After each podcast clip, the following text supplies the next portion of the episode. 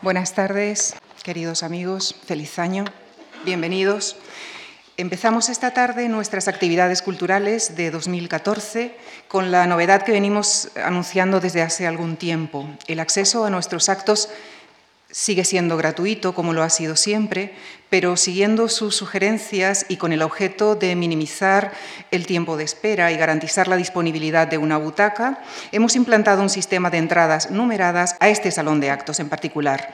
Estas entradas pueden retirarse en la taquilla de la Fundación exclusivamente para el acto del día y desde una hora antes de su inicio.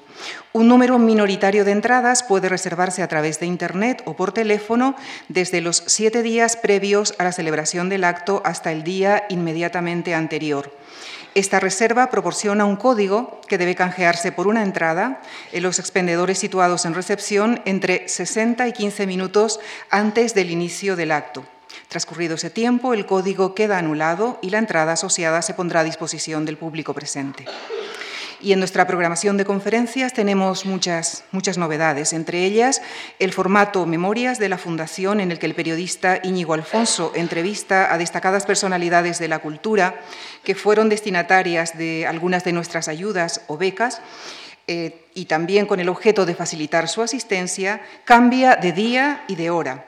Se desarrollará los lunes a las siete y media de la tarde en nuestro Salón Azul cuyo acceso, al igual que a la cafetería, seguirá siendo, como hasta ahora, y para este y para todos nuestros actos, libre, es decir, por orden de llegada.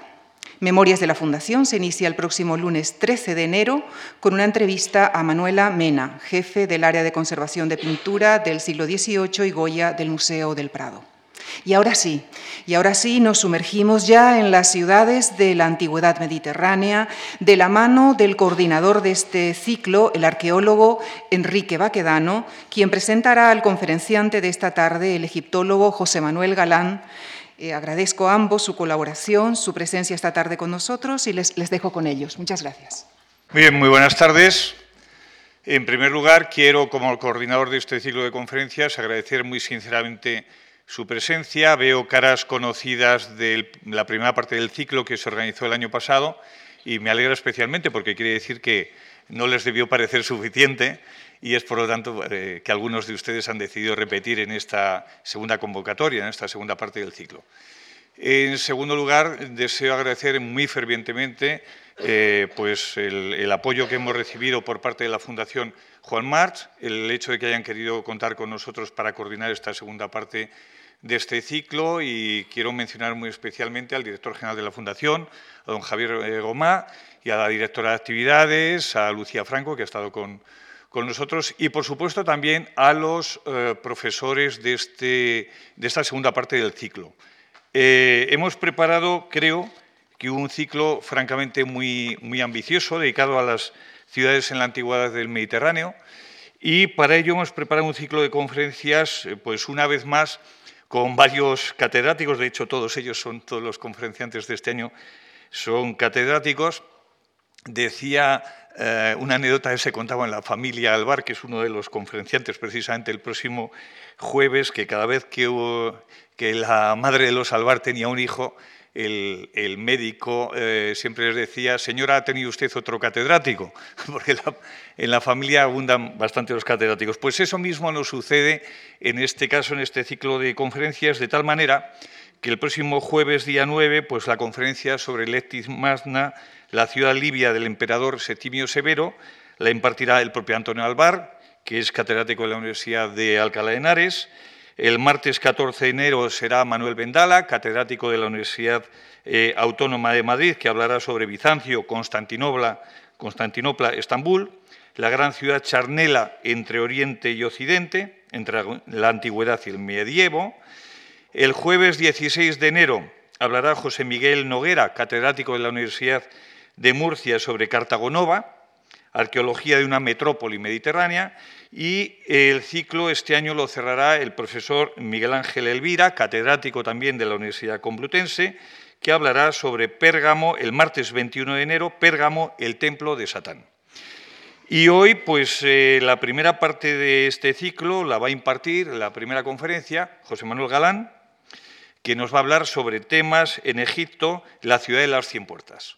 Bueno, es para mí un enorme honor y motivo de satisfacción, pero muy profundo y muy, muy sincero, presentarles a José Manuel Galán, porque es una persona a la que admiro muy profundamente.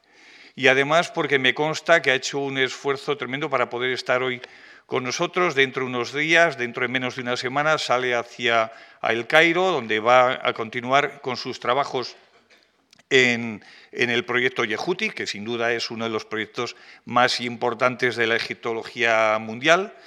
Y José Manuel Galán pues lleva trabajando allí, yo creo que desde el año 2000, justamente el año en el que él entró a trabajar como profesor investigador en el Consejo Superior de Investigaciones Científicas y desde hace un par de años en este, en este centro, en el gran centro de investigación de nuestro eh, país, pues José Manuel es profesor de investigación, que es justamente la categoría que equivale a catedrático de universidad. Por eso mencionaba antes que este es un ciclo, todo ello formado para ser impartido por eh, catedráticos españoles. Hay que decir que José Manuel Galán tiene además otras características peculiares. Él estudió en la Universidad Complutense y como en España pues la egiptología mm, está tan poco desarrollada como tantas otras disciplinas, la verdad, pues tuvo que formarse fuera. Y en ese sentido pues él mismo lideró su carrera, se formó durante seis años donde hizo su tesis doctoral en la Universidad de Baltimore. Y justamente para ampliar conocimientos y tener una mirada distinta sobre la egiptología, complementó esa formación en eh, la Universidad de Tübingen. ¿Eh? Y al año siguiente pues ya entró en el Consejo eh, Superior de Investigaciones Científicas. Pero he de decir que aunque él de formación es filólogo, su especialidad es la lectura de jeroglíficos y dentro de ello la historia de Egipto, mm, especialmente investigando sobre el concepto que los propios egipcios tenían de su actitud imperialista, es decir, del desarrollo del imperio en búsqueda de nuevas colonias en un proceso de expansión, esa es su especialidad, pero él sobre todo eso lo está haciendo a través de dos proyectos muy importantes. Uno es el estudio de todas las estelas con jeroglíficos que hay en el Museo del Cairo, eh, y muy próximamente van a editar todas las estelas. Yo creo que este mismo año o el siguiente sale y va a estar accesible para todos los investigadores la colección de estelas más importante del mundo, por supuesto. Y luego el proyecto Yehuti, que es del que sobre todo nos va a hablar hoy en torno a, a Tebas y que es un proyecto en el que, como he dicho, lleva yo creo que ya él y su equipo 13, 14 años trabajando. Es un proyecto de arqueología realmente apasionante, lo van a comprobar ustedes esta tarde, con un equipo de primerísima fila mundial y que ha conseguido pues, que José Manuel Galán sea el egiptólogo de moda ahora mismo, no solo en nuestro país, sino en el propio Egipto y en toda Europa. Y yo por eso, desde luego, me siento muy, muy Feliz de tenerle hoy con nosotros. Les garantizo que para hacer el proyecto que él, lidera desde nuestro país hay que hacer un esfuerzo sobrehumano en el cual ha implicado a toda su familia, llegando incluso a crear una asociación para poder gestionar fondos en la cual ha tenido todo el apoyo y el respaldo de su familia. Eso me consta porque me lo ha dicho él en varias ocasiones y también quiero dejar hoy testimonio de ello porque sé que nos acompañan algunos familiares y creo que se lo merecen. Sin más, José Manuel, pues te cedo la palabra. Muchas gracias.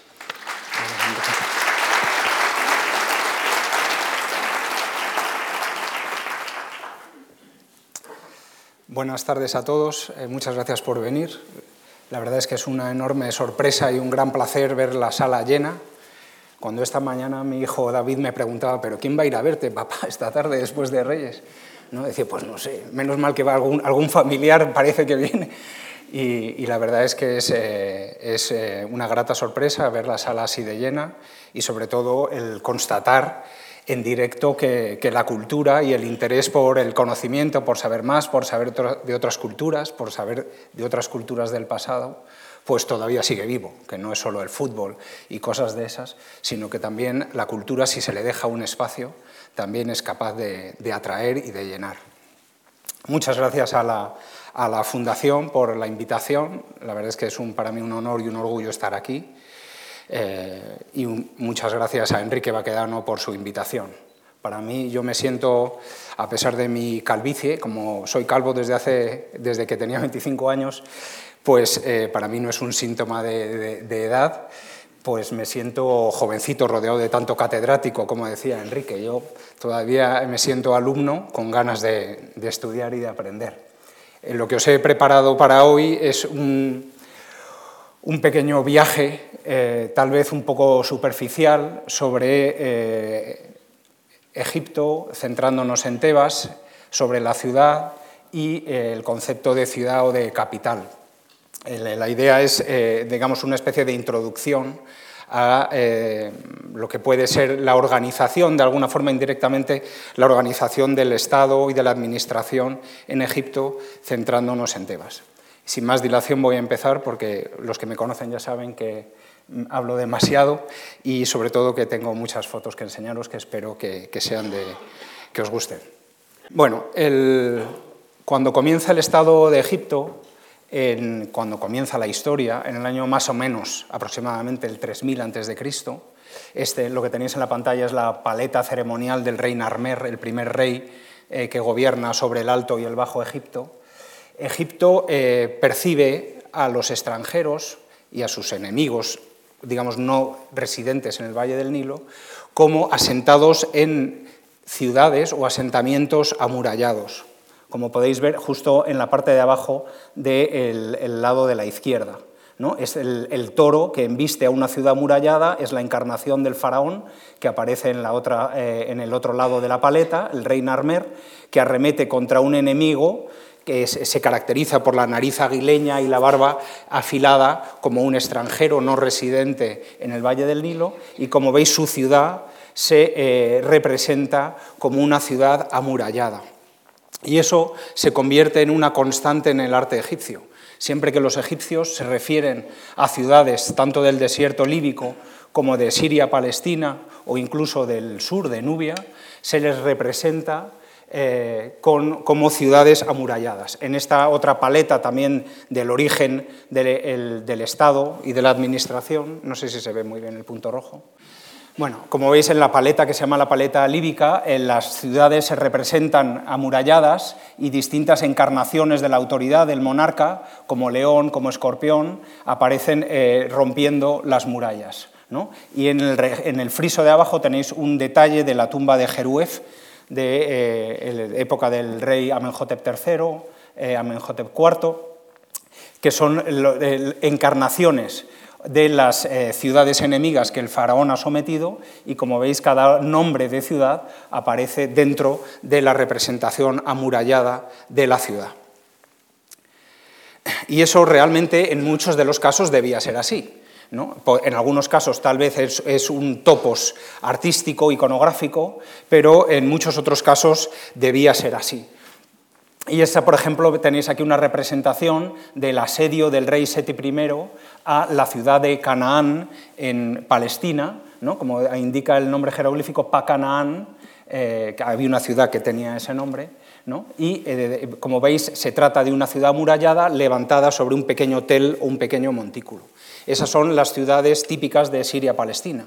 Son ciudades-estado que eh, la autoridad del gobernador local digamos, sobrepasa los límites de la muralla y abarca un territorio alrededor. Sin embargo, la realidad de Egipto es muy distinta. Las ciudades eh, en Egipto eh, no son ciudades-estado y la mayoría de ellas, si no todas, no estaban amuralladas. Y de hecho, el jeroglífico que se utiliza para referirse a estas ciudades es el círculo que tenéis aquí, que podía representar un cruce de caminos, pero como veis no es un espacio amurallado y delimitado de, una, eh, de forma defensiva. ¿Por qué es esto? ¿Cómo es que los eh, egipcios perciben a sus ciudades como asentamientos abiertos y a las ciudades extranjeras como asentamientos amurallados? Tal vez el, trasfondo de la cuestión está eh, precisamente en el poder que eh, desde el comienzo de la historia, desde el año 3000, desde época de Narmer, el faraón egipcio eh, acumula en su mano y, hace, y lo ejerce. porque, sin embargo, en las fronteras de Egipto sí que Egipto levanta fortalezas, como este es el caso en la Segunda Catarata, en época de la dinastía XII, cuando Egipto está eh, eh, llevando su autoridad hacia el sur para dominar sobre todo las minas de oro, en los estrechos del Nilo, en, las, lo que se denominan las cataratas, ahí sí que los egipcios levantan grandes fortalezas para dominar el flujo de productos y la inmigración de individuos o este otro caso en Mirguisa, como veis ahí en la, esquina superior de la derecha, otra muralla. Y este es un ejemplo tremendo de eh, la muralla que levantan los egipcios en Bujen, es decir, que lo que hace Egipto es fortificar sus fronteras, tanto en el sur como en el delta oriental, y las ciudades dentro del Valle del Nilo, entre la primera catarata y su desembocadura en el Mediterráneo, digamos, quedan como asentamientos abiertos, puesto que están protegidos en las fronteras. La primera eh, capital eh, que conoce Egipto es la, ciudad de Memphis. En Memphis es donde supuestamente eh, se asientan y desde donde gobiernan principalmente los primeros reyes de época tinita y del reino antiguo. aunque el término egipcio para la ciudad de Memphis es la ciudad rodeada por muros blancos, ¿no? Tal vez debamos pensar que Memphis sí, que en algún momento tuvo una muralla, sin embargo no nos queda constancia de ello porque el lugar donde estaba ubicada la ciudad de Memphis, que este es un plano, lo tenéis ahí abajo, aunque está un poquito desenfocado, este sería el asentamiento de Memphis. Lo que queda hoy en día de la ciudad de Memphis es de época muy posterior, sobre todo de época eh, ramésida eh, hacia adelante, es decir, no queda apenas testimonio de la ciudad de Memphis en los primeros momentos, pero por el nombre debemos suponer que eh, sí que debía tal vez esta ciudad tener alguna muralla lo que me interesa traer a colación el, asentamiento de Memphis como primera capital de Egipto es porque hay una relación entre eh, las, tumbas o los monumentos funerarios de los primeros monarcas y los templos. Por ejemplo, eh, en esto tengo que ser un poco eh, rápido y simplista y me tendría que detener un poco más, pero es interesante comprobar que las famosas pirámides de Giza, eh, que están ubicadas aquí a nuestra izquierda, eh, forman una línea que si se prolonga al otro lado del Nilo, alcanzan el templo de Heliópolis, el templo dedicado al sol, en el centro del cual se levantaba un solo obelisco. Es el único templo en el que eh, figura un obelisco sin pareja, como veremos luego en Karnak. Y esto lo que nos está indicando es que hay una relación, digamos, de simbolismo topográfico entre los, eh, entre los monumentos funerarios de los monarcas eh, Keops, y Micerinos con el templo de Heliópolis. Y esta relación entre monumentos funerarios y el templo principal es un aspecto que luego vamos a ver en Tebas y eh, que es interesante, por eso me interesaba traer a Memphis a colación, porque eh, una de las formas que los egipcios utilizan para definir o denominar a la ciudad de Tebas es la Heliópolis del sur. Ellos veían una conexión entre las dos ciudades, Memphis al norte y Tebas al sur, y de alguna forma también una conexión de tipo eh, religioso ideológico. Estas son las tres grandes pirámides que todos tenéis en mente. Eh, con el paso del tiempo, el poder de los monarcas fue debilitándose y los monarcas de la dinastía sexta ya no son capaces de construir esas grandes pirámides, construyen unas pirámides más pequeñas y a cambio de ello eh, decoran su interior con textos religiosos, con los textos de las pirámides que supuestamente les ayudarán a alcanzar el más allá y la vida eterna. Después de este eh, periodo de eh, importante autoridad central o de importante centralismo con los monarcas de la cuarta, quinta y sexta dinastía, eh, se alcanza lo que se denomina el primer periodo intermedio. Es un momento de la historia de Egipto en el que no hay un poder central fuerte y, digamos, los gobernadores locales tienen más poder en sus manos. en este momento, los monarcas, que tienen un poder más más débil, se eh, mudan de la ciudad de Memphis a la ciudad de Heracleópolis, al sur del Fayum. Y es allí donde eh, se hacen enterrar. Este periodo intermedio dura relativamente poco porque, eh, bueno, estas son dos imágenes de lo que hoy se puede ver de Heracleópolis. En realidad, el asentamiento de esta nueva capital tampoco se conoce, Pasa igual que con Memphis, no se conoce el asentamiento de la segunda capital, Heracleópolis, pero sí que tenemos eh, eh, testimonios arqueológicos del templo principal dedicado a Jerishef y de la necrópolis parte de necrópolis de este periodo, del primer periodo intermedio, y también de eh, otro periodo posteriormente, que eh, también la familia real se ubicará aquí, que es el tercer periodo intermedio. Son, estas tumbas corresponden al tercer periodo intermedio. Este es el yacimiento que excava Mari Carmen Pérez eh, desde el Museo Arqueológico Nacional desde hace ya bastantes años. Como digo, el primer periodo intermedio dura relativamente poco, el poder del monarca es débil y rápidamente se ve eh, enfrentado a un líder del sur, un tebano, que eh, eh, decide que él no tiene por qué pagar impuestos a un monarca débil y emprende una, una campaña de reconquista, perdón, de conquista. Avanza desde Tebas hacia el norte, sumando a su ejército los distintos gobernadores locales hasta alcanzar Heracleópolis y saquear y quemar completamente, según dicen los textos, esa eh, ciudad. Este es el personaje en cuestión. El rey Montuhotep II es el líder tebano que, eh, digamos, eh, derrota a los reyes de Heracleópolis y conquista el país y se hace coronar rey del Alto del Bajo Egipto. Este es el primer rey tebano. Y, como era de esperar, traslada, digamos, la capital a Tebas. antes os he mencionado el concepto de capital. En realidad, nosotros sí tenemos claro lo que es una capital. Eh, aunque luego en el mundo actual hay muchos casos peculiares que eh, hacen que incluso este concepto tan, en principio tan claro para nosotros sea matizable. En, el antiguo Egipto, en realidad, lo que nosotros denominamos capital es el lugar de residencia del monarca aunque el monarca, por otro lado, estaba viajando constantemente de arriba abajo en el Nilo. En realidad es el lugar donde el monarca, en principio, residía durante más tiempo y donde, en principio, sus cortesanos se asientan y acaban enterrándose. Es decir, no, existe eh, en este momento esa idea de, capital. El monarca va viajando, la corte viaja con él y, en principio, eh, por los restos arqueológicos podemos deducir que eh, digamos, lo que nosotros entendemos por capital, en esta época debemos ubicarla en Tebas. Este es el detalle del, lugar, justo en la donde hace el Nilo una pequeña curva, ahí se encuentra la ciudad de Tebas, que coincide hoy con la ciudad de Luxor, como veremos más adelante.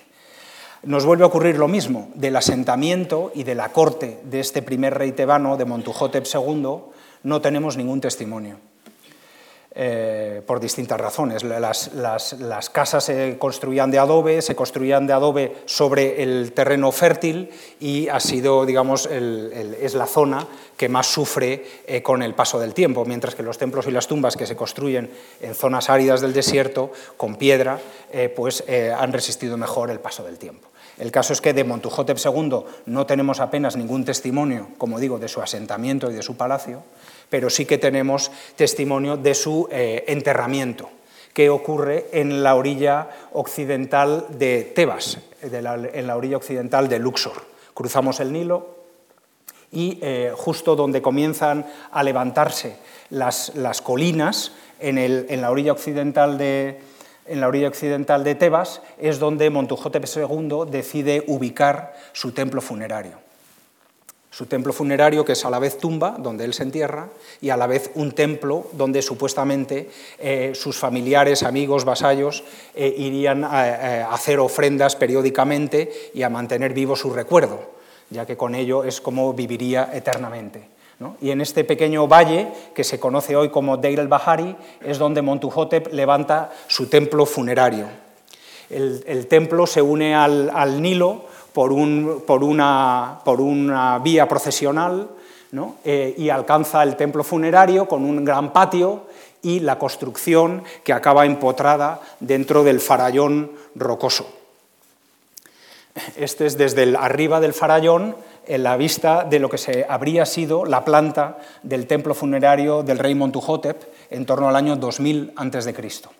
hay una discusión entre los egiptólogos si la parte principal estaría, digamos, eh, cubierta por una pirámide, si eh, en vez de una pirámide habría sido un montículo que haría alusión al origen de la vida después de las aguas, de las aguas eh, primordiales, del surgimiento de, la tierra y de la vida por encima, surgiendo por encima de las aguas del caos, del origen. Eh, ahí hay distintas especulaciones, pero sí que la planta está eh, bastante bien definida. Y esta es la imagen del farallón, este es el templo, lo que queda del templo de Montuhotep II, y años después, unos 500 años después, eh, puesto que Montuhotep es el primer rey tebano, el rey legendario por excelencia en Tebas, la reina Hatshepsut, lo veremos a continuación, levanta su templo junto al suyo y de alguna forma imitando también su arquitectura, para ligarse ella con el más rancio abolengo tebano. Pero eso lo veremos un poco más adelante. Y como veis, la, reina Hatshepsut imita en la, en la eh, el diseño de su templo funerario, el templo funerario del rey Montuhotep. Esta es otra vista de los dos templos, uno junto al otro, y este es desde el farallón mirando hacia el valle. El asentamiento probablemente del rey estaría al otro lado del Nilo, en la orilla oriental, y eh, en esta orilla occidental es donde se empieza ahora a poblar la necrópolis y donde el rey eh, eh, construye, como digo, su templo funerario y su tumba. Los, nobles que sirven bajo Montuhotep II, muchos de ellos se entierran a este lado de la colina, y, que es el lado norte, y otros en el lado sur. Y lo que os voy a enseñar a continuación es una tumba peculiar que justo está al otro lado de este pequeño montículo, en el lado sur de Deir el-Bahari. Es una tumba, en principio, poco llamativa desde el exterior, que está eh, excavada en la falda de la colina rocosa y que se comunica con el valle a través de una rampa, en este caso eh, inclinada. Esta es la tumba de un personaje que se llama Meketra, que vivió aproximadamente en esta época y que eh, su tumba fue descubierta por el Museo Metropolitan de Nueva York.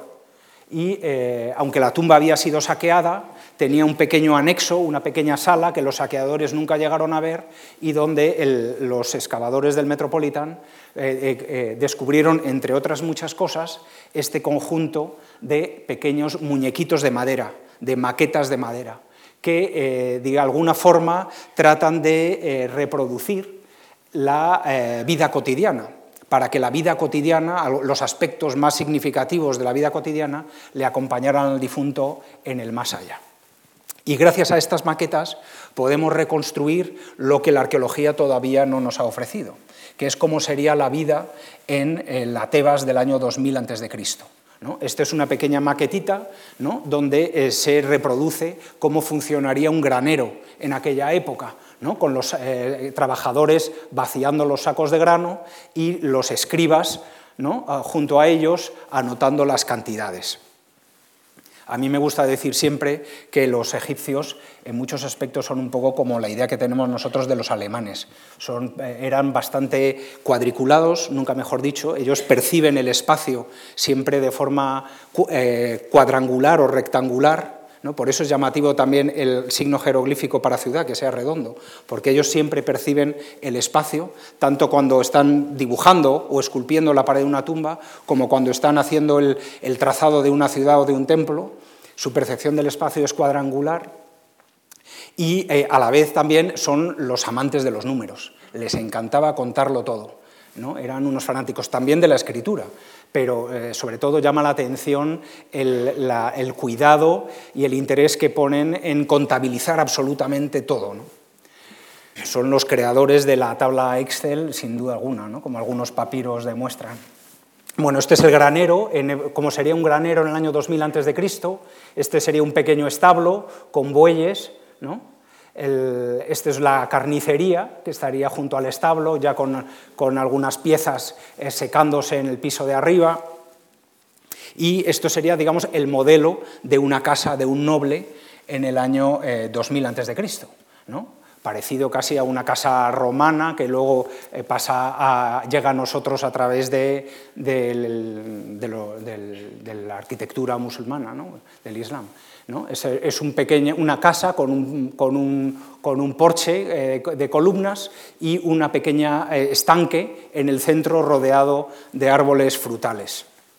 En, esta época, aunque ya desde el reino antiguo, pero Montuhotep II, para conquistar eh, el país y derrotar a los reyes de Heracleópolis, empleó en su ejército mercenarios que venían de Nubia, del sur.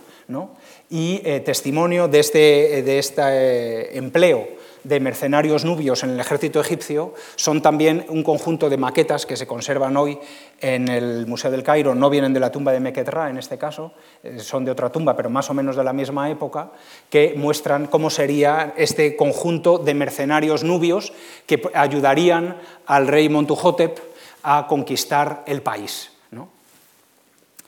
Y esto también es interesante porque junto con el, término ciudad, que es discutible y matizable, el término capital, que también conviene matizar, a veces se utiliza muy alegremente, también hay que matizar el concepto de etnia, aunque no me voy a meter en eso porque sería ya no una charla, sino un seminario. ¿no?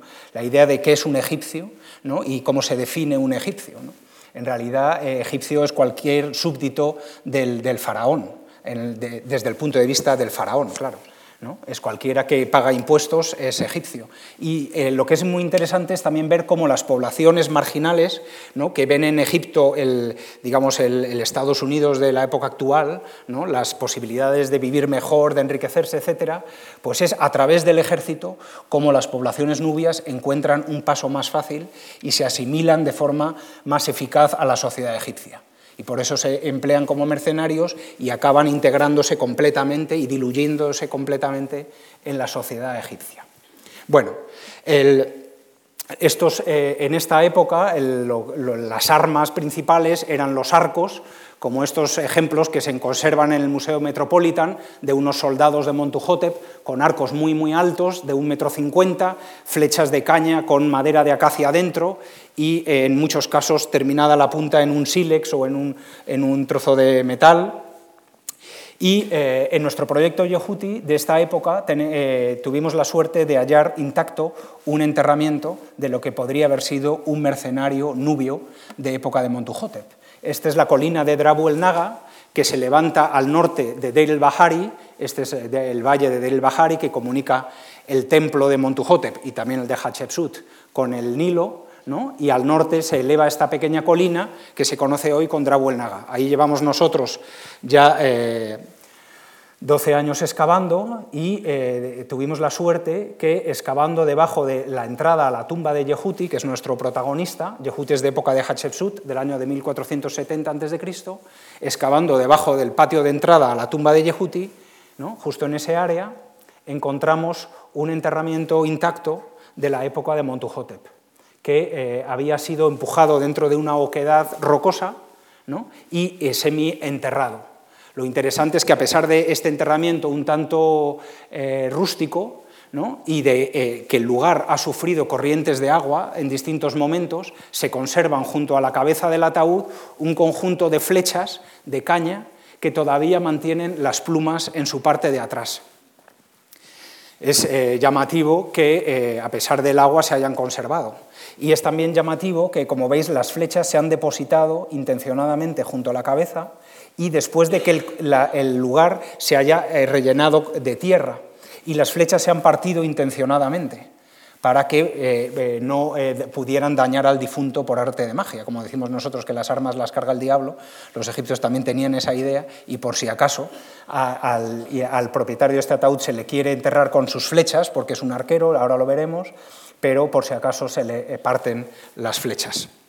Bueno, seguimos excavando el enterramiento, es un ataúd espectacular, pintado de rojo con los jeroglíficos eh, pintados en policromía, de un estilo naif muy llamativo, típico de esta época, y en el interior se conservaba la momia intacta del personaje, que por las inscripciones de fuera sabemos que se llamaba Iker, el excelente, Y dentro del ataúd se ha colocado el cuerpo de costado, mirando hacia la salida del sol, es decir, hacia la orilla oriental, y sobre el sudario de la momia se han colocado tres bastones de mando y eh, cuatro arcos, que todavía conservan el nudo de la tripa que eh, sería, habría actuado de tensor. Este sería un poco la reproducción, perdonar que el, fondo blanco se quema un poco, sería la reproducción un poco del conjunto del entrenamiento. ¿no? Analizando luego la estructura ósea del individuo, sabemos que es de tipo negroide y por eso eh, eh, lo asociaba a la maqueta de guerreros nubios que os he enseñado anteriormente. Esto es este es uno de los pocos enterramientos intactos de la dinastía 11 y el tránsito a la dinastía 12 con Montuhotep. Bueno, Montuhotep, el primer rey tebano, eh, funda la capital en Tebas, pero poco tiempo después los monarcas deciden, para estar un poco más compensados eh, desde el punto de vista espacial, llevar la capital a un lugar que se llama Lahun, también junto al Fayum, digamos, para estar, eh, digamos, poder controlar tanto el sur como el norte. Y allí residen los reyes durante poco tiempo. Y tal vez porque eh, eh, eh, residen durante poco tiempo y la capital se abandona pronto, es por primera vez donde conservamos una planimetría más completa de lo que habría sido el asentamiento de la capital, entre comillas. Este es, digamos, un esquema para que os, hagáis os deis cuenta de la complejidad de lo que sería un barrio de trabajadores de la capital en Lajún. Este es un lugar también muy, eh, lo excavó Petri en el eh, siglo XIX y es un lugar también muy importante porque aquí se encontraron muchísimos papiros de tipo administrativo que nos ayudan a entender un poco mejor la administración eh, y la administración real y cómo funcionaba la corte. En esta época es interesante también el insistir, creo que merece la pena insistir en que Egipto, a pesar de las, murallas que levanta en sus fronteras, es inevitablemente permeable, permeable tanto a los nubios, que se, eh, entran como mercenarios, como a los habitantes de Siria-Palestina, que atraviesan eh, el delta oriental Sabemos por distintos textos, entre otras cosas por textos literarios como la historia de Sinué, que en el delta oriental los faraones levantaron una cadena de fortalezas que llamaban las murallas del príncipe, pero que a pesar de que trataban de eh, controlar el flujo de personal, eh, pues era fácil colarse entre una muralla y otra. De hecho, Sinué, que es un fugitivo, consigue colarse entre la vigilancia. También pasa en sentido contrario. Los habitantes de Siria-Palestina entran eh, a través del delta oriental al Valle del Nilo, unos de forma legal y otros de forma ilegal. No hay nada nuevo en este sentido. ¿no? Esta es una representación en una tumba de un personaje llamado Hnunhotep en Beni Hassan, que eh, eh, representa la llegada de 37 eh, personajes de Siria-Palestina, que los egipcios denominan Aamu, y este término lo veremos luego, ¿no? Son habitantes de Siria-Palestina, esta vez vienen con pasaporte, son emigrantes legales ¿no? y que vienen a comerciar, en este caso con cojol, con, para pintura de ojos, etc. Y este es el jefe de todos, el eh, Heka Hasut, que es Abishai, que viene eh, con sus galas de, palestino, ¿no? seguido de sus mujeres y sus chicos. esto es interesante también porque eh, con el paso del tiempo va a ocurrir algo, digamos, inconcebible desde el punto de vista egipcio, y es que se va a coronar rey de Egipto un personaje de origen palestino, ¿no? Eh, que, y fijará su capital en un lugar que se llama Hudwaret en egipcio, nosotros conocemos por Avaris, y desde el punto de vista eh, arqueológico actualmente se eh, conoce como Tel el Daba. ¿no? Y estos, ahí se fija la nueva capital en el segundo periodo intermedio, entre el año 1750 y 1550 gobiernan los faraones desde el delta oriental y, como digo, son de origen sirio-palestino.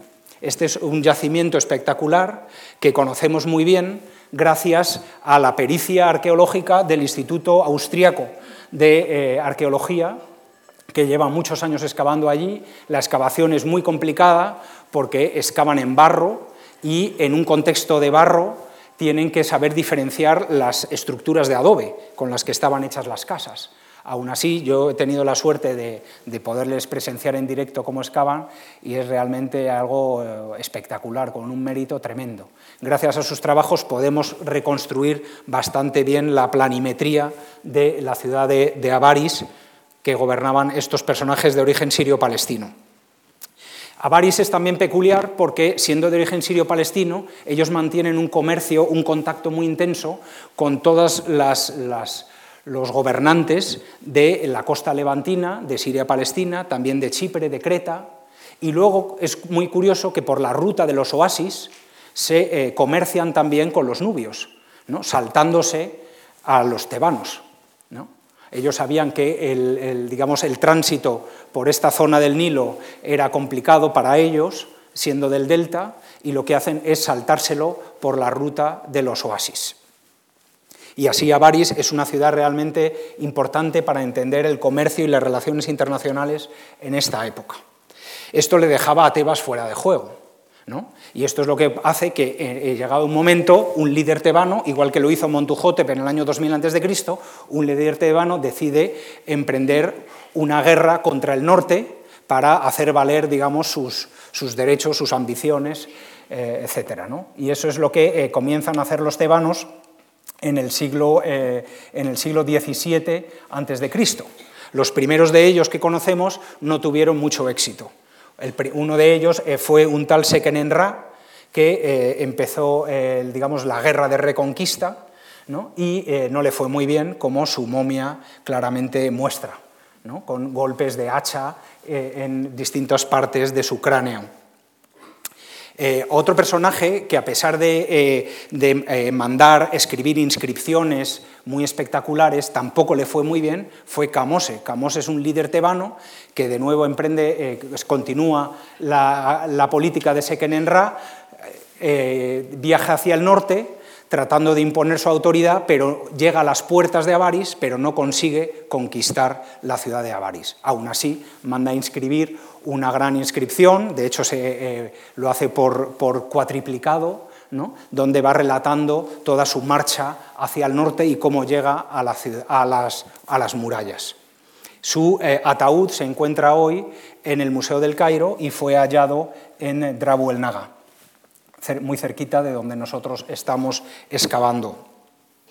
También en Drabu el Naga se enterraron personajes eh, reyes, de, líderes de Tebas antes de eh, conquistar el país, como este caso Nebjeperra Intef, cuya pirámide ha descubierto el Instituto Arqueológico Alemán muy cerquita de nosotros. El ataúd se encuentra hoy en el Museo Británico.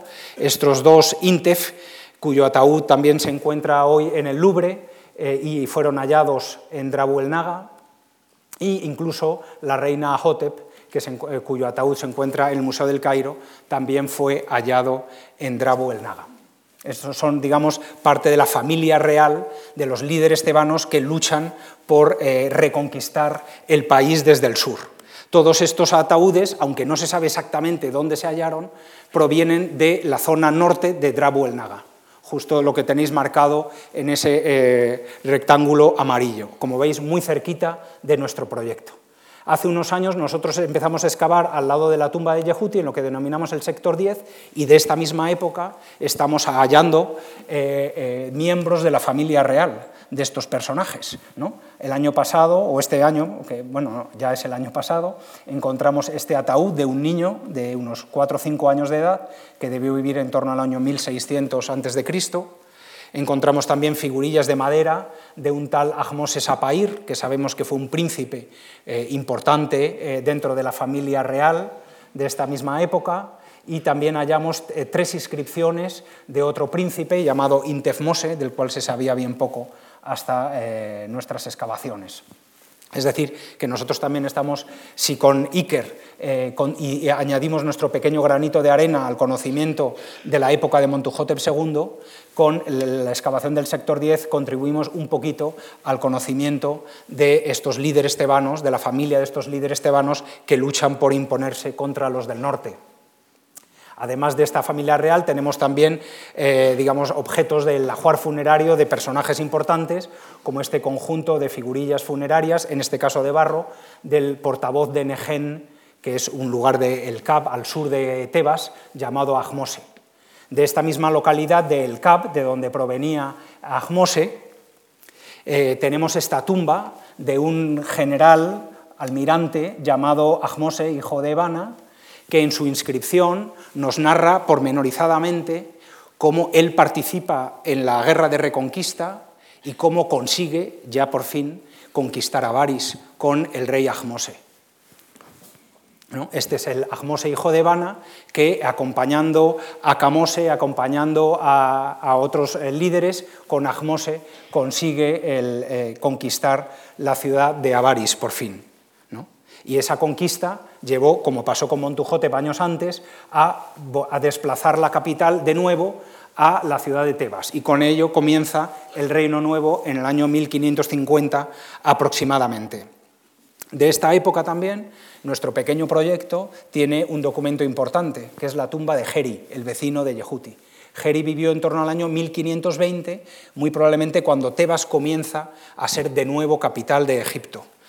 Y en su tumba, estas son las tumbas que nosotros estamos trabajando, su tumba es muy sencillita, las paredes del pasillo están decoradas en relieve y en una escena se representa el féretro de Geri siendo transportado de un lado a otro del Nilo y lo que a nosotros más nos interesa es que en un banquete familiar eh, se representan a dos hermanos de Geri. Y los dos hermanos se llaman igual que el monarca que reconquista, eh, que reconquista Egipto para los tebanos. Los dos hermanos se llaman Ahmose, como el rey. ¿no? Ahí viene su hermano Ahmose. Pero lo que a nosotros más nos interesa es que su otro hermano, que también se llama Ahmose, para diferenciarse de su hermano mayor, recibe un apodo. Y en este caso su apodo, Aamu, como Abishai habíamos visto antes, el semita. Es decir, muy probablemente un hermano de Geri participa en la guerra contra los eh, habitantes de Avaris, contra los reyes del delta, que los del sur identifican como semitas y por tanto les desprecian. Años después, eh, cuando Tebas pasa a ser eh, capital de, Egipto nuevamente en el año 1550, unos años después, un personaje crucial para la historia de Egipto y para entender Tebas, ¿no? hasta casi nuestros días, como veremos al final de la charla, es una mujer, la reina Hatshepsut. Ya habíamos mencionado rápidamente antes que Hatshepsut, para unirse al, rey legendario tebano por excelencia, levanta su templo funerario junto a él, ¿no? en Deir el-Bahari. Este es el templo de la reina Hatshepsut en el farallón de la necrópolis, ya habíamos visto antes cómo la planta de los dos templos se asemeja eh, mucho, ¿no? y cómo uno al lado del otro están encarando el valle. Esto es una recreación de lo que sería Tebas en el año 1150 a.C., un poco después que la reina Hatshepsut, pero para nuestros efectos eh, funciona. En este, lo que hace Hatshepsut es unirse a Montuhotep en Deir el-Bahari y convertir Deir el-Bahari en el centro del culto a los difuntos. ¿No? Teniendo la tumba de Montuhotep y teniendo su propio templo funerario en Deir el-Bahari, es el lugar, digamos, idóneo para llevar a cabo todo lo que tenga que ver con el culto a los difuntos. Y estando enfrente de, de, la ciudad donde estaría el asentamiento de Tebas, lo que hace la, la, reina Hatshepsut es impulsar el pequeñito templo del dios Amón que estaba en la ciudad. Hasta, que, eh, hasta estos momentos, incluso en época de Montuhotep, había, hay que imaginarse Tebas como, una pequeña, como un pequeño pueblo, con muy poca importancia. Y el templo de Amón era también muy poco importante. De hecho, el templo principal en aquella época era el templo de otro dios que se llama Montu, que está un poco más al sur. La reina Hatshepsut lo que hace es este pequeño templito dedicado a un dios local, que es el dios Amón, decide irlo creciendo, irlo creciendo y asociarlo a su templo funerario y unir, como habíamos visto en Heliópolis, lo que son las tumbas, los templos funerarios, con el templo a la divinidad principal del lugar hacer un salto de un lado a otro del Nilo. Y ese salto, digamos, ella lo materializa impulsando una pequeña fiesta que ya había, pero que ella le da mucha más importancia, que es lo que se denomina la Bella Fiesta del Valle, durante la cual se saca una estatua del dios Amón, se le lleva en volandas, como nuestra Semana Santa, en un paso, se le hace cruzar el Nilo y se le hace visitar la zona de Deir el Bahari. Con esta procesión anual, digamos, se une el carácter funerario de Deir el-Bahari y el carácter de culto a la divinidad local del dios Amón. Para llevar a cabo estas procesiones eh, se levantan, digamos, eh, pequeñas capillas de descanso donde durante la procesión se dejaría digamos, la estatua de la divinidad, pero siempre protegida y envuelta en lo sagrado que es esta capilla eh, que se denomina la capilla roja de Hatshepsut, que para nosotros es especialmente interesante porque los relieves que la decoran nos describen paso a paso cómo era esa procesión. Y aquí vemos, por ejemplo, a la reina Hatshepsut que está haciendo unas ofrendas al sagrario que estaría encima de un altar, este es el altar, sobre el altar hay una barca y sobre la barca el sagrario como todo el transporte se hace en el Nilo en barca, los egipcios siempre que eh, eh, mueven algo, aunque sea en volandas, siempre adopta la forma de barca. Entonces el sagrario se coloca sobre una barca, ¿no? se le hacen las ofrendas y una vez que está todo listo se comienza la procesión. La procesión se lleva en volandas, como os decía antes, como un paso de Semana Santa, ¿no? por distintos oficiantes relacionados con el, con el templo, y cuando hay que pasar el Nilo, también, eh, ni corta ni perezosa, la reina Hatshepsut, acompañada de su hijastro eh, Tutmosis III, pues eh, coge el remo y atraviesan el Nilo. Si Hatshepsut, digamos, concibe el, digamos, la, la geografía de Tebas como uniendo una orilla con otra, con esta procesión y uniendo Karnak con Deir el-Bahari, todavía va un poco más y decide impulsar otro pequeño templito, en este caso al sur, unos tres kilómetros al sur de Karnak, ¿no? y comienza a desarrollar un pequeño templito que probablemente habría antes, le da más importancia y desarrolla el templo de Luxor.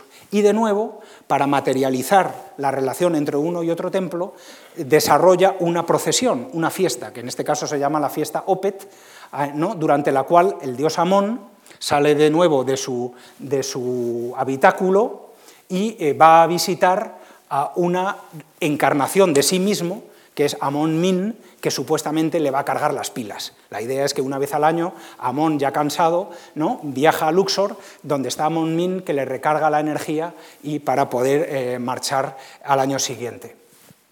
Y eh, eh, con, este, con esta procesión, Hatshepsut hace una cosa también peculiar, y es que rompe el eje central del templo. Normalmente los templos egipcios tienen un solo eje, que vas desde el exterior hasta el Santa Santorum y ahí se acaba la historia. Pero con motivo de esta procesión, eh, eh, Hatshepsut rompe y crea un eje perpendicular al principal en el templo de Karnak. Este es lo que sería el templo de Karnak, ¿no? este es el eje central ¿no? hacia el Santa Santorum, que estaría en el centro, y eh, para conectar Karnak con Luxor, con el templo de Luxor, se crea el eje perpendicular y documenta ese digamos, nuevo eje se documenta con un pilono, ¿no? las puertas del templo, pero en, la vía secundaria. ¿no? Este es uno de los pilonos de Karnak mirando hacia Luxor. ¿no?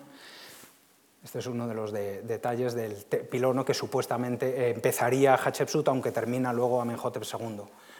Y una vez llegado al templo de Luxor, como os decía, Hatshepsut impulsa el templo de Luxor. Por desgracia, la mayoría de sus, eh, de sus construcciones luego se desmantelaron y los bloques se reutilizaron. Y de hecho, lo, lo, que nos queda de las construcciones de Hatshepsut en Luxor, en realidad, están empleadas en construcciones posteriores, como este dintel que por el estilo, etcétera, estamos seguros que pertenece a Hatshepsut y que ha sido reutilizada en, un pequeño santuario construido años después por Ramsés II. Bueno, Hatshepsut o algún miembro de su corte, tal vez Senenmut, tal vez Yehuti, eh, digamos, se complica todavía más un poco. Y esto es, muy bonito también ver cómo los egipcios son capaces de percibir el, el espacio en grandes dimensiones. ¿no? Y lo que hace Hatshepsut, no satisfecha con eso, es de nuevo una nueva procesión para sacar la estatua del dios Amón Min de Luxor a visitar a una pequeña capilla que había al otro lado, que es eh, en el, templo que conocemos como Medinet Habu. Es decir, como veis, en la orilla este y oeste se comunican entre sí con las procesiones religiosas que de alguna forma orquestan el espacio. El templo de Medinet Habu se conoce hoy principalmente porque es el templo funerario de Ramsés III pero en realidad el origen del lugar es un pequeño santuario que eh, impulsa Hatshepsut y luego Tutmosis III y acaba siendo eh, ampliado en época tolemaica, que es el templo de Amón. Y aquí hay unas pequeñas capillas que ahora está restaurando la Universidad de Chicago, que conservan la policromía de una forma excepcional y que de alguna forma testimonian el papel de Hatshepsut en toda esta organización espacial. Este es el, pequeño templo de, Amón de época de Hatshepsut. Centrándonos ahora un poco en, Tebas, lo que más sobresale del papel de Hatshepsut en la construcción del templo de Tebas son los obeliscos, sin duda alguna. Ella, de hecho, levanta tres pares de obeliscos. Eh, bueno, en su época se levantan, se puede decir que se levantan tres pares de obeliscos. Este es uno de ellos eh, que se levanta y que eh, como veis, es espectacular, de una sola pieza de granito, inscrito de arriba abajo. Tenía su pareja, acordaos que solo hay un obelisco único que está en Heliópolis, los demás siempre se levantan por parejas. Uno de ellos está roto en pedazos y caído, y esto es lo que sería en la parte de arriba, el pináculo de uno de los del obelisco caído de Hatshepsut, que representa arriba del todo la coronación de la reina por el dios Amon-Ra. Fijaros el detalle, a pesar de que desde abajo apenas se vería, el detalle de la, talla del relieve. ¿no? Este es un retrato de la reina Hatshepsut. Pues bien, eh, Yehuti eh, sabemos que fue un oficial de la época de Hatshepsut y que era el encargado de manejar los metales preciosos, es decir, de recaudar los impuestos ¿no? en forma de metales preciosos, maderas exóticas, joyas, etcétera, de los distintos vasallos locales y extranjeros, y de alguna forma redirigir esos eh, metales para la decoración de los templos. Y en su eh, monumento funerario, esta es la entrada al templo, a su templo funerario, esto es como se vería en una fotografía en 1909 con la fachada al aire libre. En uno de los lados de la fachada, Yehuti hace grabar una inscripción biográfica donde cuenta pormenorizadamente todo lo que él ha hecho al servicio de la reina Hatshepsut. Y entre otras cosas, eh, lo que él indica es que él es el que se encarga de cubrir con electro los obeliscos que la reina levanta en Karnak. Es decir, aquí, de nuevo, nuestro proyecto tiene la suerte de poder aportar información a este otro gran momento de la historia de Tebas.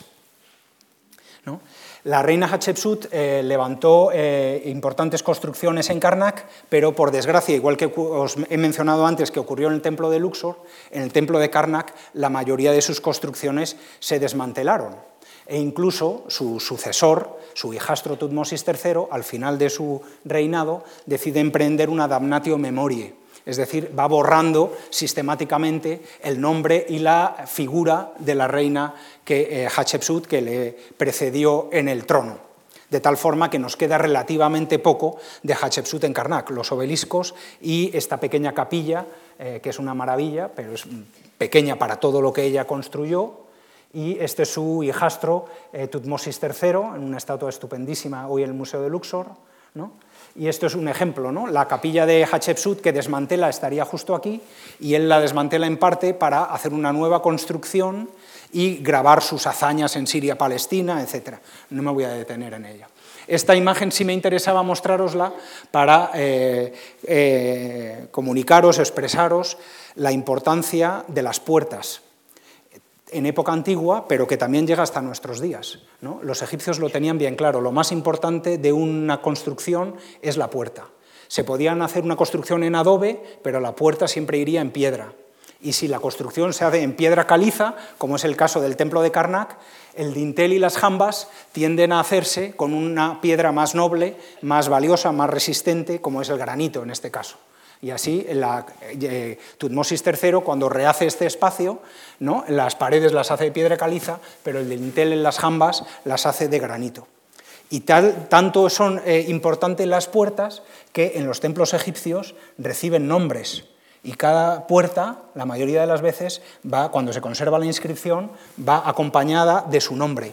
¿No? Esta es una de las jambas, y aquí en la inscripción nos dice puerta ¿no? Seba de eh, Menjeperra, y la puerta se llama eh, Amón Werbau, Amón el Grande en poderes. Esta es la otra jamba, con el detalle de Amón besando al faraón Tutmosis III y el nombre de la puerta debajo. Igual que eh, utilizábamos las maquetas de Mequetrra para saber un poco cómo era la ciudad, la vida, las casas en época de Montuhotep, en el año 2000 a.C., las tumbas de los cortesanos de la época del, siglo, eh, del siglo XVI, del siglo XV, sobre todo, eh, las tumbas de los particulares son eh, una buena fuente para conocer los detalles de la vida cotidiana y de la organización del espacio y la vida en la ciudad. Los egipcios daban muchísima importancia a las huertas o a los jardines y eh, concebían siempre el espacio, como veíamos en la maqueta de Mequetra, con una pequeña alberca en el centro y los árboles frutales alrededor. digamos que la vida familiar y la actividad eh, económica eh, estaba centrada en torno a estos espacios verdes, la mayoría de ellos amurallados o con una cerca. Esto es la puerta que daría paso a la finca. Fijaros que en realidad la, muralla o la pequeña valla que tendría este espacio es insignificante, pero la puerta es lo que el artista eh, tiene claro que tiene que reflejar. A través de otras tumbas también conocemos toda la actividad económica en los talleres, unos talleres eh, asociados al templo y otros asociados a la administración real directamente. En la tumba de Regmirra, por ejemplo, eh, tenemos eh, estos detalles, por ejemplo, en este caso, de elaboración de, eh, adobes. Y de, ahí están, están fundiendo metal para hacer distintos objetos, etc.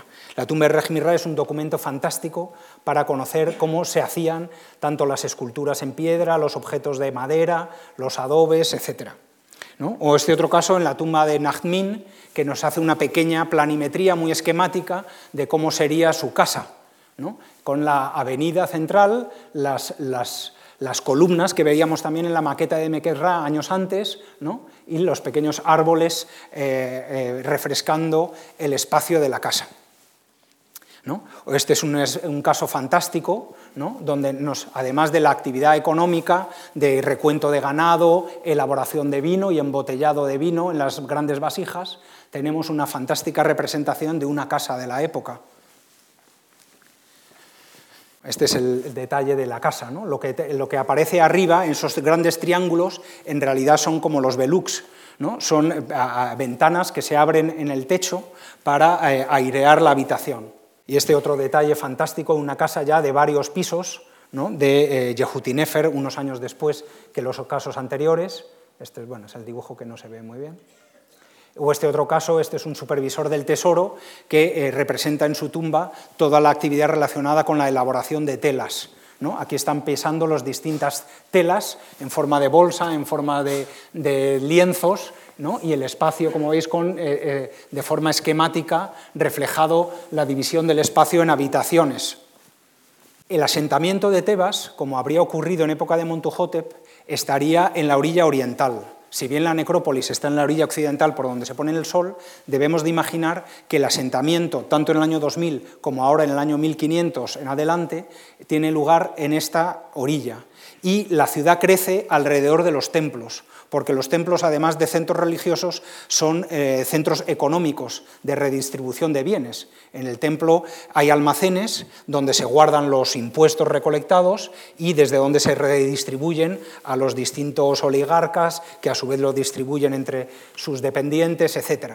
De tal forma que las ciudades, igual que en época medieval, van desarrollándose y creciendo en torno a los templos. Por un lado Karnak, sobre todo, y en menor medida también Luxor. Eh, el problema que tenemos con, el caso de Tebas es que, como veremos al final de la charla, la ciudad siguió siendo habitada hasta nuestros días, de tal forma que, de nuevo, tenemos poca información sobre el asentamiento en esta época, porque lo tenemos debajo, debajo de la ciudad moderna. Y es gracias a las representaciones iconográficas como podemos obtener esa información, digamos, más de vida cotidiana.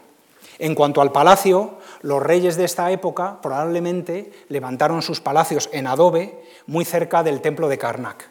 pero tampoco nos ha llegado testimonio arqueológico de ellos claramente. Sin embargo, el rey Amenhotep III, por razones que se nos escapan, decidió eh, eh, mudarse y llevarse su residencia a la otra orilla, cosa que era anormal, a la orilla de los muertos, a la orilla occidental, y construyó un palacio de nueva planta en un lugar que se conoce hoy como Malcata.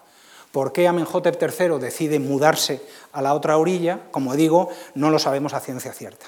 Lo que es interesante es que eh, en, aquella, en esta época, a través de los textos, sabemos que había peste, que eh, los egipcios la denominan la enfermedad cananea, siempre echándole las culpas a los vecinos. Eh, y en esta época también Tebas se llena de estatuas de la diosa Leona, la diosa Sahmet, que entre otras cosas tiene la cualidad de proteger de las enfermedades y de la eh, guerra también, pero sobre todo de las enfermedades.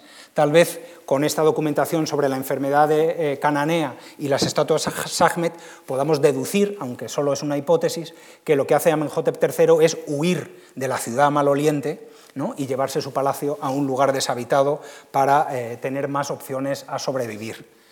la ciudad de Malcata a pesar de que se eh, levanta en un lugar, digamos, no habitado antes ni habitado después, y en el desierto, eh, se conserva, pero de forma muy, muy leve. Tan solo los, digamos, los cimientos del palacio, lo que sería el palacio, que es este, y luego un lago artificial que construyó, que se llama Birket Habu, eh, y podemos de alguna forma reconstruir lo que sería la planimetría del Palacio de Amenhotep III, pero como veis apenas queda nada en superficie. La planimetría, nos, eh, aunque se vea mal el, plano, la planimetría nos, está, nos indica que es una estructura palacial compleja, con muchas dependencias, muchos almacenes, talleres y eh, donde también hay algún templo, se junta la administración real con la religiosa, pero no me voy a detener en ello. En superficie, como os decía, no, queda gran cosa, tan solo las plantas de la, base de las estructuras de adobe y los túmulos de, tierra eh, eh, como consecuencia de la construcción del lago, eh, artificial. Después de Amenhotep III le sucede un faraón muy, muy dramático, Amenhotep IV, que se cambia el nombre a Akenatón en torno al año a mediados del siglo XIV a.C. Y este Akenatón todavía va más allá. No le parece suficiente con trasladar la capital al otro lado del Nilo, sino que se la lleva a un lugar de nueva planta, pero bien lejos, en Amarna, es decir, en medio de lo que se dice en inglés in the middle of nowhere, pues eso es Amarna. Y intencionadamente es así. ¿no? Busca un lugar donde no hubiera habido nunca nada, donde no le deba nada a nadie, ni nadie le pueda acusar de usurpación, y allí instala su nueva capital. Lo interesante de esta nueva capital, que eh, pasa un poco como en el Palacio de Malcata Amenhotep III, al ser una capital que solo pervive 17 años, donde no había nada antes ni hubo nada después, se conserva relativamente bien y se conoce bien la planimetría de la ciudad. Y lo que es interesante es ver que aquí también el espacio se organiza en las dos orillas. ¿no?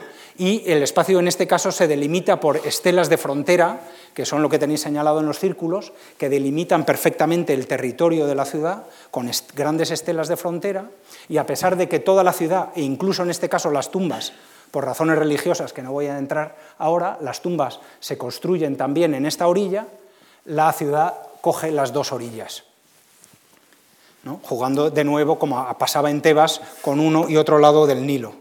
La planimetría también se conoce, como digo, muy bien, además lo ha excavado uno de los mejores arqueólogos que ha dado la arqueología, que es Barry Kemp de la Universidad de Cambridge, que es un fantástico arqueólogo, lleva muchos años trabajando ahí y ha podido recomponer toda la planimetría de la ciudad, todavía más compleja de lo que sabemos a través de Malcata, con distintos palacios, templos, zonas de talleres, de habitación, etc. ¿Por qué traigo a Marna a colación? Porque, eh, digamos, Akenatón, aunque funda la capital de Nueva Planta, en realidad lo que está imitando es Tebas. Y si queremos saber cómo podría haber sido Tebas en aquella época, Amarna puede servirnos de buen ejemplo.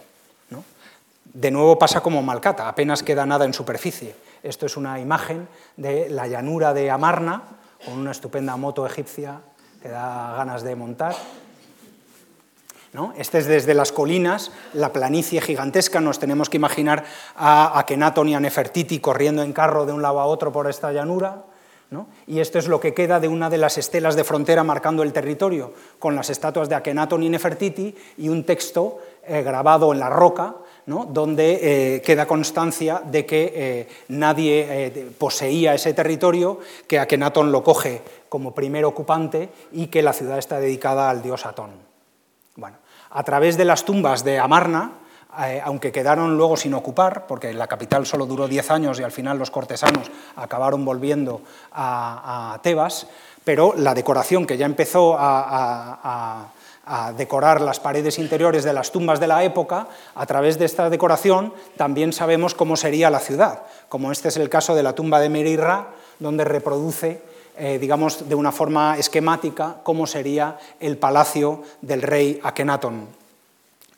Tan solo quedan dos columnas en pie, eh, pero restos de casas, por ejemplo, esto es el resto de una de las casas, que puede, eh, esto es a través de las plantas, es que, perdonar que los, dibujos en fondo blanco se, queman. Eh, a través de las plantas excavadas por los arqueólogos se pueden hacer modelos, reconstruir cómo serían las casas en aquella época y, y deducir cómo serían las casas en Tebas. O esta otra planta y la, recreación de la casa. Luego, además, se conservan todos los talleres de artistas, del artista Yehuti, que hizo el, famoso busto de Nefertiti. Se conserva también lo que sería la Casa de los Archivos, donde se conservan las cartas diplomáticas que cambiaba Akenatón con el rey Tita, el rey de Babilonia, etc.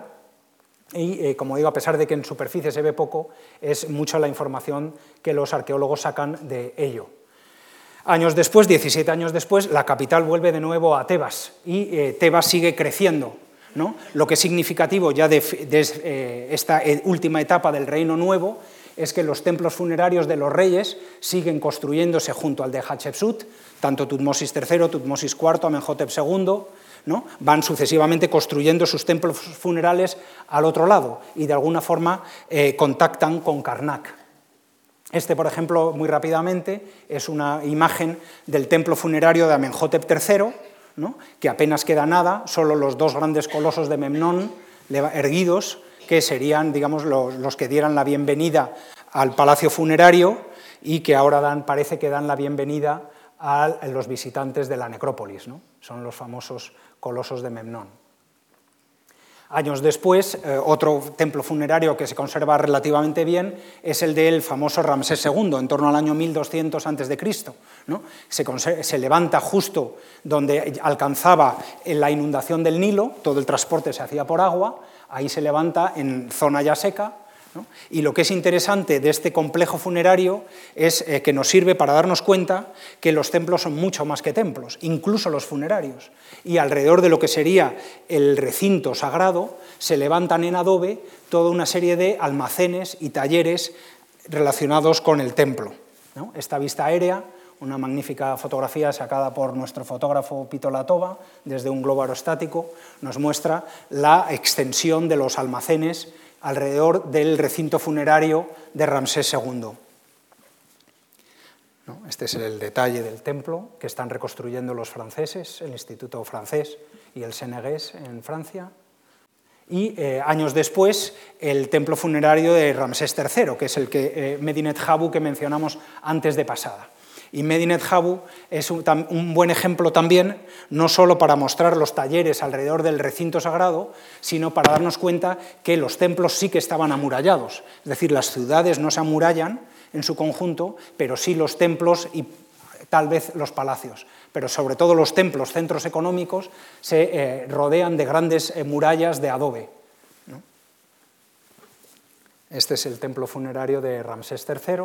Este sería el templo de Amón que construye Hatshepsut, justo aquí, el pequeñito. Y, eh, digamos, aprovechando el éxito, la importancia de esa pequeña capilla, Ramsés III levanta aquí su templo funerario y su muralla lo engloba incluso, ¿no? asegurándose que van a visitarle sí o sí durante eh, años eh, su templo.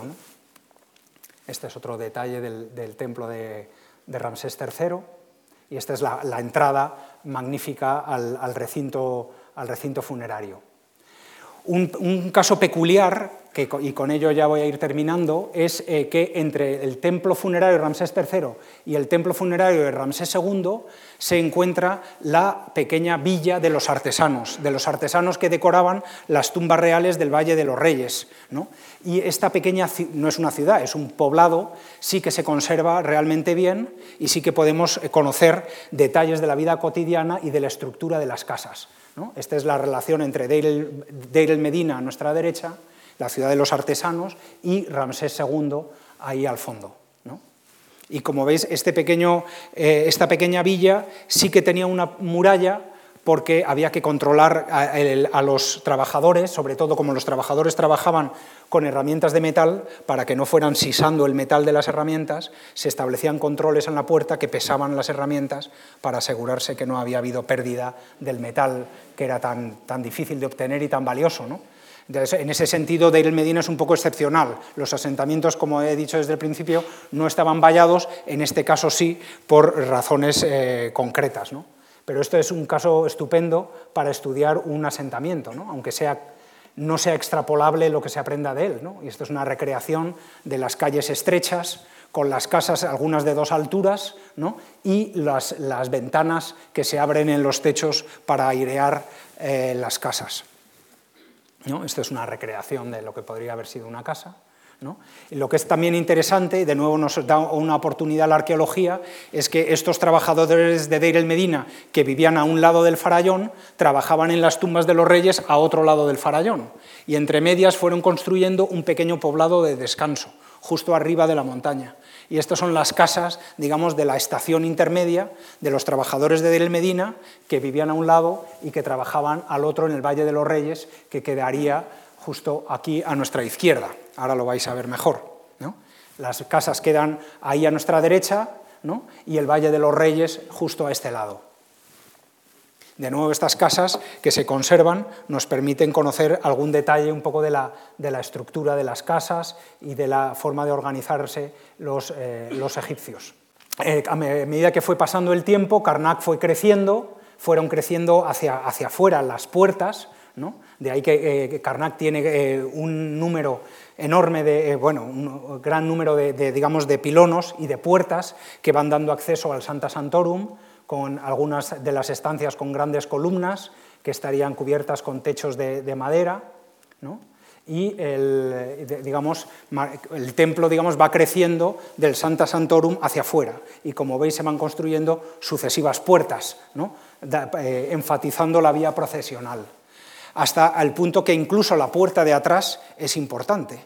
Y eso eh, hace mucho tiempo le dediqué yo mucha atención a las puertas de atrás en los templos, porque es la vía de acceso del pueblo a la divinidad. ¿no? Eh, digamos, la vía principal es, supuestamente está restringida para los sacerdotes y las fiestas oficiales. Y el pueblo, cuando quiere dirigirse a la, a la divinidad y quiere estar más cerca de Dios, lo que hace es irse por la puerta de atrás y de hecho está más cerca del Santa Santorum, y ahí le dirige las oraciones. Y de hecho en esta magnífica puerta, la puerta de atrás del templo de Karnak, tiene un nombre, ¿no? está dedicada al dios Amón, el que escucha las súplicas. Y es, eh, como digo, incluso la puerta de atrás tiene nombre. Si bien dentro del templo si bien dentro del templo se representa, digamos, el cosmos ordenado, el rey haciendo ofrendas, interactuando con los dioses, como en este caso Ramsés II, en las paredes de fuera del templo se representa el caos o el contacto del mundo ordenado con el caos, y esa es la guerra.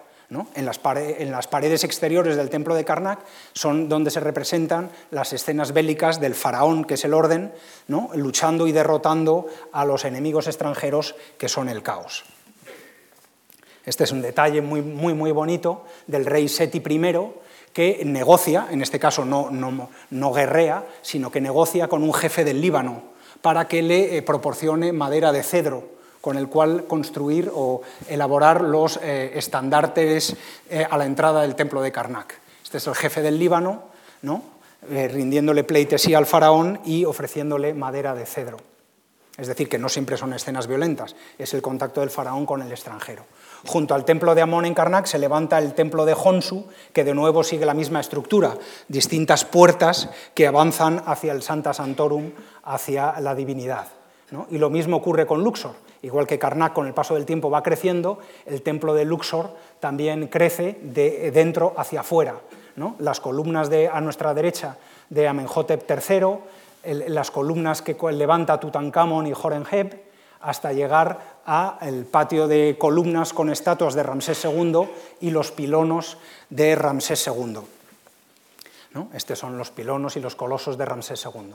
Y en el Santa Santorum, que todavía conserva imágenes de Amenhotep III, imágenes estupendas de Amenhotep III ofreciéndole a la divinidad, junto al gran Amenhotep III, no podía eh, dejar de estar el gran conquistador de Egipto, el gran Alejandro Magno, que se hace, pasar, se hace coronar faraón del Alto y del Bajo Egipto, respeta, por supuesto, todos los cultos y religión egipcia, e incluso él se hace máximo oficiante del templo de Luxor. Como aquí aparecen estas imágenes, eh, son Alejandro Magno en el Santa Santorum de Luxor, ¿no? siendo eh, guiado por el rey Atum, que es el rey del, origen, y en este caso haciéndole ofrendas al dios Amón de Tebas. Como la ciudad, como os decía, eh, la ciudad moderna se levanta justo encima de la ciudad antigua. Y eh, enfrente tenemos la necrópolis. Curiosamente, la orilla oriental, la orilla occidental sigue deshabitada en comparación con la orilla occidental y exactamente igual que en época antigua. Y todo el espacio, digamos, todavía ordenado casi casi como lo había planeado la reina Hatshepsut en torno al año 1470 a.C. Y con esto termino ya. Muchas gracias.